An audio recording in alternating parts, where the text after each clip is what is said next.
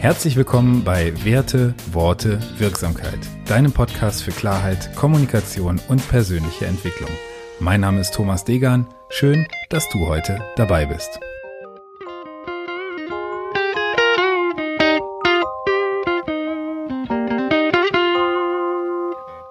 Episode 56. Forme ihre Flügel.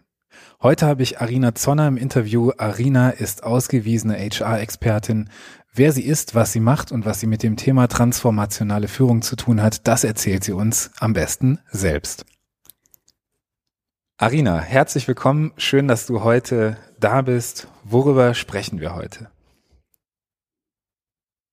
Hallo Thomas, vielen Dank für die Einladung. Ich freue mich, dass wir beide eine Plattform finden mit deinem Podcast, ja, zu transformationaler Führung und Selbstwirksamkeit. Super, wunderbar. Magst du dich kurz vorstellen? Wer bist du, was machst du und was hast du mit dem Thema Führung zu tun? Das wäre ganz spannend für unsere Zuhörerinnen und Zuhörer, damit wir sie informativ auch ins Boot holen. Mein Name ist Arina, wie gesagt, und ich bin Spezialistin für Personalentwicklung, Ausbildung, Weiterbildung, so die offizielle Bezeichnung. Ich sage auch immer HR Enthusiast. Ich bin da wirklich mit dem Herz dabei und war früher selber Führungskraft für zehn Personen in der Revision damals noch, habe also selber viel erleben können über die mhm. Führung und ähm, darf das jetzt auch sozusagen in HR auch dementsprechend mit begleiten unter anderem. Ja, super. Hervorragend. Und wir haben uns ja so ein bisschen ähm, über das Thema Leadership kennengelernt bei ähm, LinkedIn, weil wir, ich glaube, gemeinsame Kontakte haben. Ich habe Beiträge von dir gesehen und habe gedacht, Mensch, da ähm, sollte ich mal mit sprechen, weil da einfach tolle ähm, tolle Impulse von dir kamen. Ich bin irgendwie auf deine auf deine Post, auf deine Beiträge aufmerksam geworden und habe es wie immer gemacht. Ich habe dich einfach angesprochen und ähm, ja, zum Thema Leadership. Du hast selbst geführt und ähm, erzähl doch mal, was du da so erlebt hast, wie du ans Thema Führung herangegangen bist und was du vielleicht für Konzepte im Nachhinein kennengelernt hast, die du gerne früher schon kennengelernt hättest? Vom Grundsatz her ging es eigentlich so, spring mal ins Wasser und mach. Mhm. Ähm, letztendlich bekommst du schon natürlich eine gewisse Schulung, ja, so eine Art Führungscoaching-Schulung. Ja, das ja. sind dann dreimal drei Tage, du kriegst die Klassiker vermittelt, aber das wirkliche Tun kommt einfach im operativen Geschäft. Und ich hatte eine Bandbreite an Mitarbeitern von sehr jung, relativ ja. frisch auf den Stellen und eben sehr, sehr etablierten Kolleginnen und Kollegen, die mhm. eigentlich fast schon vor Altersteilzeit und der Rente waren. Ja. Und diese, sage ich mal, unterschiedlichen Reifegrade zusammenzubekommen mit einer Führungskraft, ich war damals unter 30 und kam aus diesem Team, war natürlich dann schon ein Thema zu sagen, wie gehst du mit ihnen auf Augenhöhe, wie bist du aber trotzdem in gewissen Themenstellungen doch abgegrenzt in der Hierarchie. Und ich muss sagen, dieses offene Miteinander führen, jeden in seinen Stärken stärken, hat da, muss ich sagen, einen der größten Teamzusammenhalte weiterhin aufrechterhalten, wo ich immer noch sehr, sehr, sehr gern zurückblick und auch noch einen guten Kontakt mit den Leuten habe. Super. Also Stärken, Stärken bin ich ein großer Fan von, habe ich auch viel ähm, selbst so gemacht, genau nach diesem Konzept der stärkenorientierten Führung, weil es immer noch viele, viele Unternehmen gibt, die eigentlich auf die Schwächen gucken, so dieses Bob der Baumeister-Prinzip anwenden, was nicht passt, wird passend gemacht und äh, versuchen dann den Mitarbeiter auf die Stelle zurechtzubiegen. Ich sehe in vielen Kontexten, dass es einfach super läuft, wenn man nicht versucht, den Mitarbeiter auf die Stelle zurechtzubiegen, sondern die Stelle mit dem Menschen mit den richtigen Kompetenzen sozusagen zu besetzen. Ne? Mhm. Was gibt's für dich für Tools, die, die wirksam sind, um äh, ich sag mal, diese Haltung zu leben, die, so, die du gerade beschrieben hast, dieses Inklusive, die, ähm, die, dieses Stärkenorientierte, gibt es da Dinge, die du benennen könntest als Tool oder als Werkzeugkoffer für die Führung, die du wirksam findest, wertvoll findest? Also vielleicht bevor man wirklich in diese Theorie auch eintaucht, was die transformationale Führung angeht, da bin ich der große Fan davon. Es ist erstmal zu sagen, mit jedem Mitarbeiter, wenn du ihn noch nicht so kennst, ins Gespräch zu gehen. Dieses, wie sieht er sich selber? Wo mhm. hat derjenige oder diejenige dementsprechend auch ihre Fähigkeiten, ihre Neigungen? So gelang es mir damals in der Revision, auch die Prüfungsgebiete so zu verteilen, wo jeder seine Interessen hat, ja. was schon natürlich ökonomisch zusammenpassen muss und organisatorisch. Mhm. Aber da sich den Leuten anzunähern und, und auch offen zu sein. Und dann gehört natürlich dazu, dass du, und da kommen wir Richtung ähm, Leadership Model dann auch, was mich inspiriert, dass du individuelle Wertschätzung zeigst, inspirieren, motivierst und, und auch die intellektuell stimulierst. Mhm. Also immer wieder dann auch Challenge zum Beispiel, immer wieder auch ermöglicht, bildet euch weiter im operativen, wie aber auch im klassischen, sage ich mal, formalen Geschehen. Ähm, das waren für mich so die Möglichkeiten, die ganz gut funktioniert hatten. Ja, super. Das hört sich, das hört sich wirklich ähm, interessant an, weil ich erlebe es ja häufig oft, wenn ich ähm, selbst in Führungskräfte-Trainings gehe, die ich in Unternehmen gebe, dass teilweise die Teilnehmer da ähm, sozusagen auf ein Allheilmittel warten, auf ein Tool oder ein Werkzeug, was ich ihnen an die Hand gebe und dann funktioniert Führung. Das ist natürlich nicht so. Mhm. Die Werkzeuge sind, glaube ich, das, was als allerletztes kommt, um bestimmte Themengebiete sozusagen besser ähm, für sich selbst handeln zu können.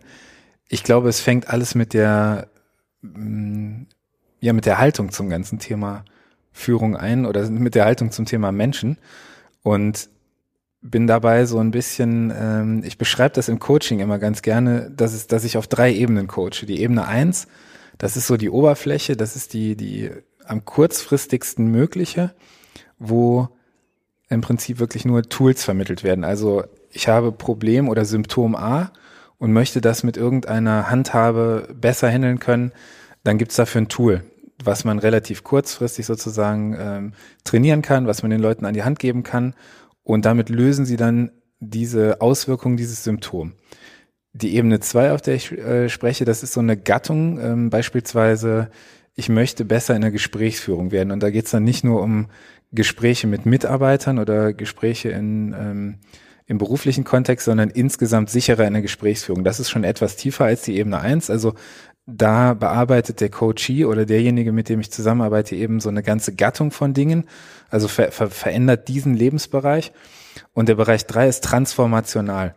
Also transformationales Coaching, wo wirklich ein Shift in der Denke passiert. Und ähm, deswegen fand ich diesen Ansatz, äh, über den wir gesprochen haben, von der transformationalen Führung oder Transformational Leadership so so interessant. Kannst du in kurzen Worten zusammenfassen, was du unter Transformational Leadership verstehst, so dass es jeder, der hier zuhört oder jede, die hier zuhört, ähm, leicht verstehen kann? Natürlich, sehr gerne. Cool. Als erstes aber vorausgeschickt natürlich, es gibt nie den goldenen Weg. Also ich ja. denke, so eine ganz feste Toolbox, das kann man gar nicht haben, denk sondern man muss genau. viel selber ausprobieren, weil ich muss ja authentisch sein, ja.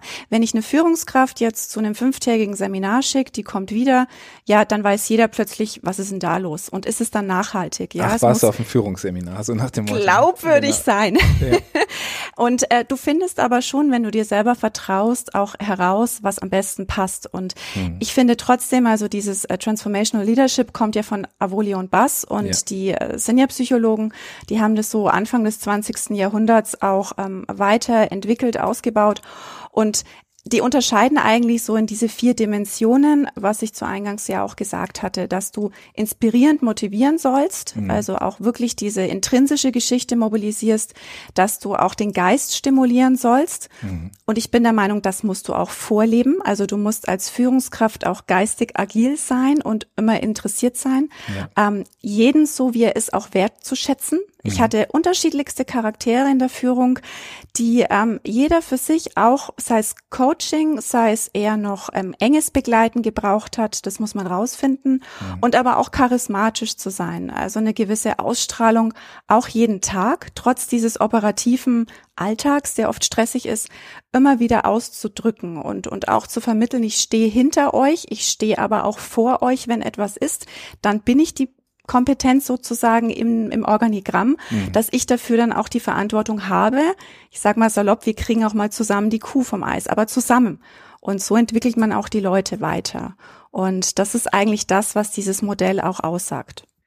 Ich persönlich bin ein Freund davon, ähm, komplizierte Tools einfach zu machen. Und wenn ich dich jetzt fragen würde, hast du vielleicht schon mal eine Person erlebt in deinem, in deinem beruflichen Kontext, die als Führungskraft so für dich herausgestochen ist, dass du sagst, da konnte ich diese vier Bereiche, die ich äh, eben beschrieben habe, diese vier Attribute, die sozusagen notwendig sind fürs äh, Transformational Leadership, bei der Person konnte ich die im Alltag sehen, die hat die gelebt. Ähm, wer wäre das, wenn du so jemanden hättest?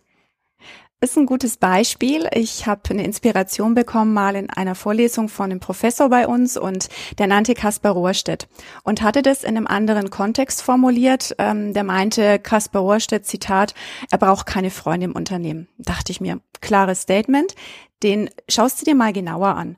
Und da gibt's verschiedenste ähm, Veröffentlichungen von ihm, die biografisch auch sind, auch im Business Insider, Management Magazin. Mhm. Und er hat aber schon ein paar gute Parts, die das greifbarer machen, dieses Modell. Ähm, was meine ich mit charismatisch? Er steht wirklich auch zu seinen Meinungen. Er hat offen zugegeben auch Fehler, die ihm schon passiert sind, Misserfolge. Er hat ähm, berichtet, dass HP, ähm, er hat 40.000 Personen geführt, ihn einfach mal so telefonisch gekündigt hat, mhm. was auch ein Rückschlag ist. Und äh, damit geht er sehr offen um. Er ist genauso jemand, der ähm, natürlich was verlangt. Also das war auch ein Thema. Er ist sehr leistungsgetrieben, auch sich selber gegenüber, beispielsweise auch im Sport, mhm. auch im Unternehmen. Aber ähm, das ist nicht die transaktionale Führung, die wirklich so rein nur zielorientiert ist, sondern er erfüllt es wirklich mit Leben. Heißt, er schickt seine Mitarbeiter auch regelmäßig intensiv zu Weiterbildungen, Top-Manager auch nach Harvard, ja, wenn es nach der pandemischen Situation geht. Mhm. Also er investiert wirklich in dieses Kapital Wissen und Bildung. Super. Er fördert ähm, Diversity, Inklusion, ähm, steht dahinter, steht um 5.20 Uhr auf, geht ins betriebseigene Fitnessstudio und lebt es wirklich vor. Dieses ganze Power und wenn ich was leiste und mich komplett einbringe, seht ihr, wir können es zu was bringen, auch in der derzeitigen Krise. Und ich glaube, wenn man den mal ein bisschen genauer beobachtet ähm, und seine Quellen dazu liest, kann man viel auch damals sich ähm, vor Augen führen. Super. Warum ist transformationale Führung deiner Meinung nach wichtig? Wichtig deswegen, weil du Mitarbeiter befähigen musst, also ihnen Flügel geben musst sozusagen oder diese formst, um die eigenen Stärken äh, zu erkennen mhm. oder auch gerade zu rücken. Manchmal ist dieses Selbstbild, Fremdbild auch so ein Thema, mhm. um dann eben neigungsgerecht sie auch dementsprechend zu entwickeln. Und ich finde, dass da dieser Führungsstil sehr gut ähm, in diesem Miteinander auch unterstützen kann. Super, hört sich total spannend an.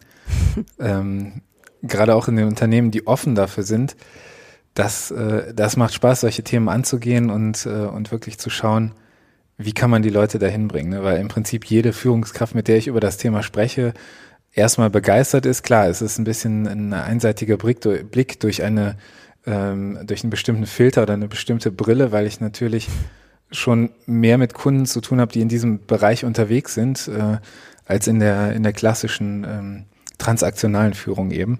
Vielleicht magst du den Unterschied noch mal kurz ähm, darstellen. Die transaktionale Führung ist ja so ein bisschen der der Vorläufer oder das, was was lange mhm. Jahre in der Managementphilosophie oder Theorie eben ähm, der Standard war sozusagen. Was sind da für dich die die größten Unterschiede? Na, die größten Unterschiede, das kam ja aus dem ganz äh, früheren Ursprung laissez-faire mhm. und transaktional ist mehr so leistungsorientiert eben ja. zu gehen, klassische Zielvereinbarungen, klassisches Messen an irgendwelchen ja Indikatorzahlen, aktive Kontrolle, also auch wirklich da immer dieses mein Empfinden ähm, ist es die Leute eben zu beobachten, auf die Finger zu gucken, nicht entfalten zu lassen mhm. und wenn nur eingreifen im Bedarfsfall. Also dann, wenn ich eigentlich schon eine Eskalationsstufe teilweise erreicht habe, die ist dann so kritisch gestaltet, dass ich den Mitarbeiter auch nicht mehr mitnehmen kann. Ja. Und ähm, wie du sagst, ich musste schmunzeln mit ähm, die Brille, die Perspektive. Ich war selber Führungskraft. Ich, ich kann Führungskräfte verstehen, wenn die sagen, im operativen Geschäft manchmal vergiss es. Ist nicht machbar, wie soll ich dem gerecht werden? Das ist uns allen klar. Aber dieses Zurückbesinnen und zu sagen, ich muss diese Wirksamkeit von den eigenen Mitarbeitern versuchen zu stimulieren, mhm. dann mache ich mir auch selber in der Führung das Leben dauerhaft einfacher.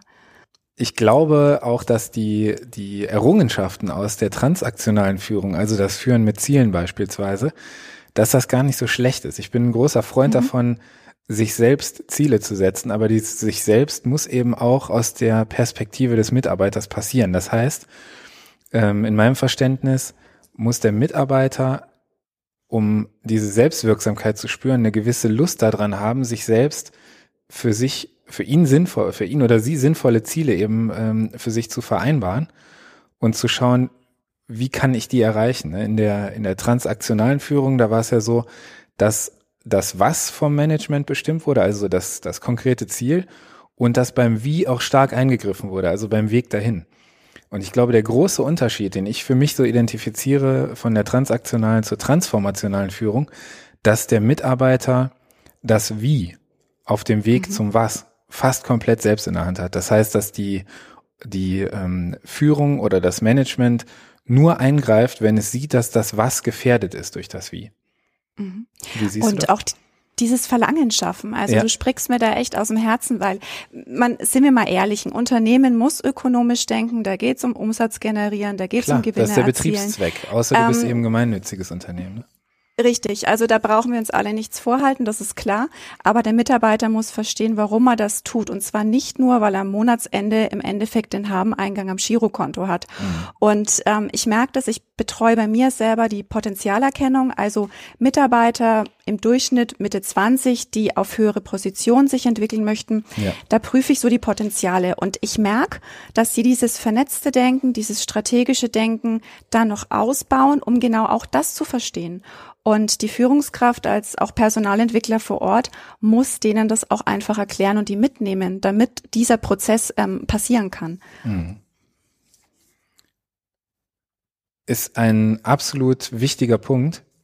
Ich glaube, dieses, ähm, diese Lust auf Ziele, das muss auch gar nicht irgendwas mit diesem Performance-Gedanken zu tun haben unbedingt. Ne? Also ähm, ich erlebe häufig, dass, äh, wenn über Ziele gesprochen wird, dass erstmal bei den Mitarbeitern, die vielleicht intrinsisch nicht so zielorientiert sind ähm, oder, oder zahlenorientiert, die, die nicht so mit, mit äh, Indikatorzahlen, wie du eben sagtest, ähm, oder die sich davon nicht motivieren lassen, dass da manchmal davor zurückgeschreckt wird irgendwo. Aber wenn du selbst ein, ähm, ein tieferes Warum für dich entwickelst, also wenn du jeden Morgen sagen kannst, ich gehe genau zu diesem Job, weil ich Punkt, Punkt, Punkt. Und nicht um Geld zu verdienen. Dann, dann stehst du ganz anders ähm, im Prinzip hinter den, hinter den Zielen, hinter den Dingen, die, ähm, ja, die, die du gemeinsam mit deinem Team, mit deiner Führungskraft, mit deinem Unternehmen eben erreichen möchtest. Ich hätte noch mal eine Frage. Was glaubst du, wie ist sowas im, im kleineren Mittelstand umsetzbar? Ich habe häufig das Thema, dass diese Konzepte, ob das jetzt OKRs sind zur, ähm, als, als Kennzahlen sozusagen, um Zielfortschritte zu messen, ähm, oder ob das Design Thinking ist, also alles, was erwiesenermaßen im Konzern, in Startups, in größeren Organisationen gut funktioniert oder in vielen Bereichen eben äh, dienlich sein kann, dass der Mittelstand sich in vielen Fällen einfach davor sperrt, weil es was Neues ist, weil es was Unbekanntes ist ähm, glaubst du, diese, diese transformationale Führung eignet sich auch für kleine mittelständische Unternehmen, ich sag mal so von 10 bis 200 Mitarbeitern? Ich finde ja durchaus, man muss den äh, Blick öffnen und das sind zwei wichtige Kriterien, die meiner Meinung nach damit reinspielen. Das eine ist die Strukturen zu überprüfen. Mhm. Ich weiß es von den mittelständischen Unternehmen bei uns in der Region, ein großes Softwarehaus, mhm. die haben eine neue CHRO und die hat gesagt, wir haben die Führung als Dreiklang aufgestellt. Der eine macht die Prozesse, mhm. der andere macht's fachlich und der nächste macht die rein Personalthemen. Also da den Mut zu haben, sowas strukturell mal anzugreifen, ja. denn von Führungskräften wird gerade auch in kleineren Strukturen viel verlangt. Also du bist der Zehnkämpfer. Du musst dich einerseits um Themen wie Vereinbarkeit, Gesundheit, Beruf, Familie kümmern, mhm. aber gleichermaßen musst du fachspezifische Antworten bestmöglich in die Tiefe beherrschen. Ja. Das geht in solchen Organigrammen nicht. Und was ich selber erlebe, finde ich, man muss Mitarbeiter, die nicht so stromlinienförmig sind, also schon natürlich loyal dem Unternehmen gegenüber sind, mhm. aber nicht die Scheuklappen aufhaben, diese Voice, also diese konstruktive Kritikfähigkeit hören.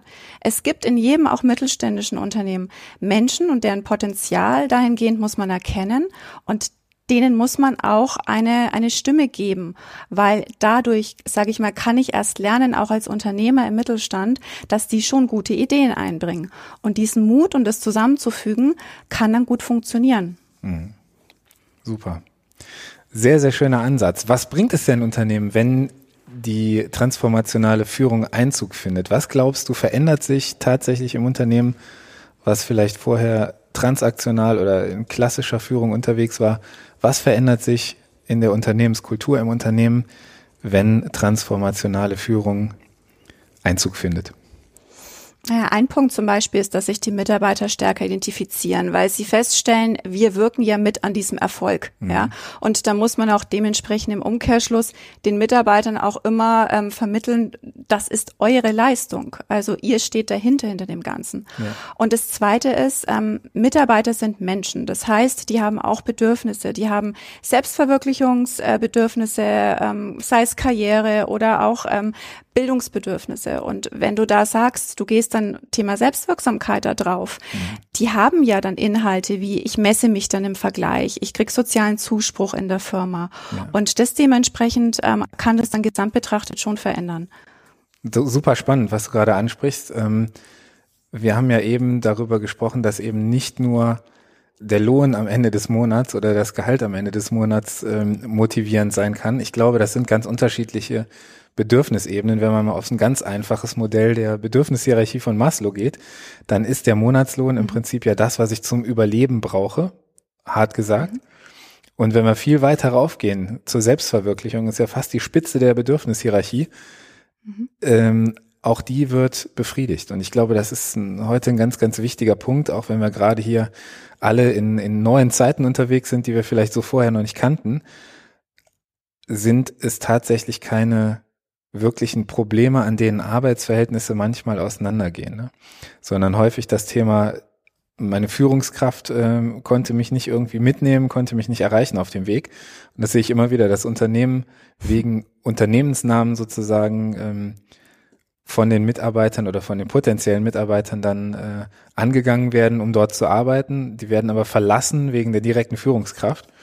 Und ich glaube, dass das ähm, auch ein Punkt ist, der noch hinzukommt, dass einfach die, ja, die Fluktuation sinken wird, wenn du ähm, transformational führst, weil die Leute sich einfach, wie du schon sagtest, einbezogen fühlen. Partizipation ist ein super, super wichtiger Punkt, ist äh, studientechnisch auch erwiesen, dass in partizipativ geführten Unternehmen die äh, Verweildauern der Mitarbeiter, also die Fluktuationsraten einfach niedriger sind als in Unternehmen, wo ähm, wo eben nach Wenn-Dann-Prinzip geführt wird. Ne? Wunderbar. Gerade, gerade ja. bei den Generationen, wenn ich das zufügen darf, weil die Generation kommt nach, die Generation Z, die drängt in den Arbeitsmarkt immer mehr. Das belegen auch Studien, ist ja uns allen, glaube ich, bewusst mit ja, den Jahrgängen. Absolut. Und gerade die sind in der Pyramide, wie du es schilderst, ja ganz oben angekommen und sagen, ich will das auch verstehen, für was ich arbeite. Warum zieht denn auch dieses ganze Thema Nachhaltigkeit, fürs Klima kämpfen und so weiter? Warum zieht es in dieser Generation?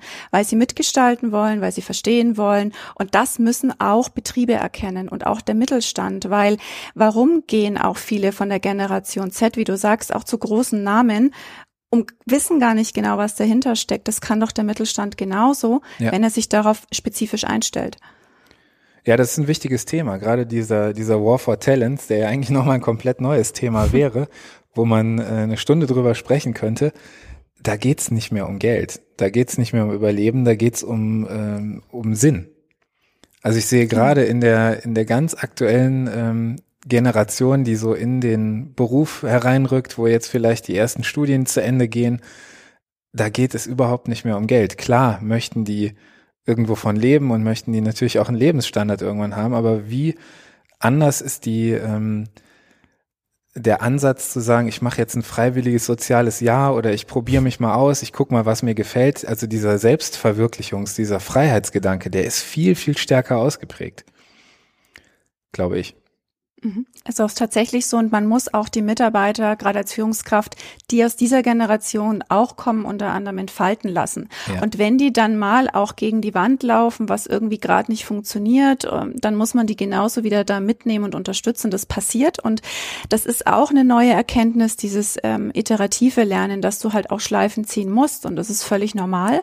Man muss nur transportieren, dann stehe ich auch dahinter und wir kriegen das wieder auf die Reihe. Und mhm. wir operieren ja oftmals nicht am offenen Herzen, ja. Also es ist natürlich so, dass es ähm, tiefschneidende Ereignisse mal sein können für ein Unternehmen, wenn Kompetenzen überschritten werden, whatever, ja, oder was die Reputation äh, schädigt. Das ist natürlich fatal. Soweit wird es aber nicht kommen, wenn ich von Anfang an dieses Führungsmodell verstanden habe. Mhm. Wenn du einen letzten Wunsch, eine Bitte oder irgendetwas an unsere Zuhörerinnen und Zuhörer aussprechen dürftest im Zusammenhang mit der Führung, welcher wäre das? Hört euren Mitarbeitern zu ja. nehmt sie ernst und fördert sie auch vielleicht, wenn ein sehr guter Potenzialträger dich mal verlassen könnte. Das ist zwar dann einerseits ein blutendes Herz, aber dann lass diese Person ziehen, weil bis dahin profitierst du umso mehr von dieser Person. Ich glaube, das äh, müssen auch ein paar erkennen noch. Wunderbar. Das ist ein schöner fachlicher Schlusssatz. Jetzt habe ich noch zwei persönliche Dinge. Ich möchte dir noch zwei Empfehlungen abfordern. Und zwar einmal für ein Album und für ein Buch. Also welches Album würdest du mit auf die einsame Insel nehmen und welches Buch hat dich besonders bereichert, inspiriert oder irgendwo bewegt? Sehr gerne. Äh, musiktechnisch sind's, da bin ich ein bisschen klassischer unterwegs. Red Hot Chili Peppers ist oh, schon ja. eine gewisse Zeit her, die Hochphase. Und ähm, Californication war so der coolste Sommer in der zwölften Klasse. Und ja, bei mir war es noch ein bisschen hör, früher. mit Under the Bridge. genau. Ja. Other Side, da gibt's so viele tolle Sachen. Ähm, das äh, ist eine ganz, ganz klasse Geschichte und buchmäßig kann ich von Col Newport empfehlen Deep Work. Cool. Wirklich dich zu fokussieren auf deine Arbeit und habe letztens entdeckt, es gibt noch ein anderes Buch, das interessiert mich zukünftig. Um, ähm, so good they can't ignore you. Mhm. Also sei so gut, dass dich eben keiner ignorieren kann in deinem Job. Super. Mal gucken. Super, super spannende Tipps. Also ich glaube, das äh, ist toll. Die Bücher werde ich auf jeden Fall in die äh, Bücherliste mit aufnehmen. Und ja, ich freue mich, dass du dabei warst. Ich freue mich, dass du äh, mir so ein bisschen Insights gegeben hast aus HR-Perspektive ich bin ja gewissermaßen ein Fremdkörper in der HR sozusagen, also ich bin immer extern. Und das ist nochmal was anderes, als mit jemandem zu sprechen, der ähm, diese Themen eben im Unternehmen selbst verantwortet. Deswegen vielen, vielen Dank für deine Zeit. Hat mich tierisch gefreut, dass du heute dabei warst und ich freue mich auf den weiteren Austausch. Mach's gut. Bis dahin. Tschüss, Arina. Danke, Thomas. Tschüss. Wenn dir der Podcast gefallen hat, dann freue ich mich über eine Bewertung bei iTunes. Außerdem freue ich mich natürlich über Themenvorschläge. Nimm gerne Kontakt auf. Du findest alle Kontaktmöglichkeiten in den Shownotes. Ich freue mich, wenn du nächstes Mal auch wieder einschaltest. Vielen Dank und bis dahin, dein Thomas.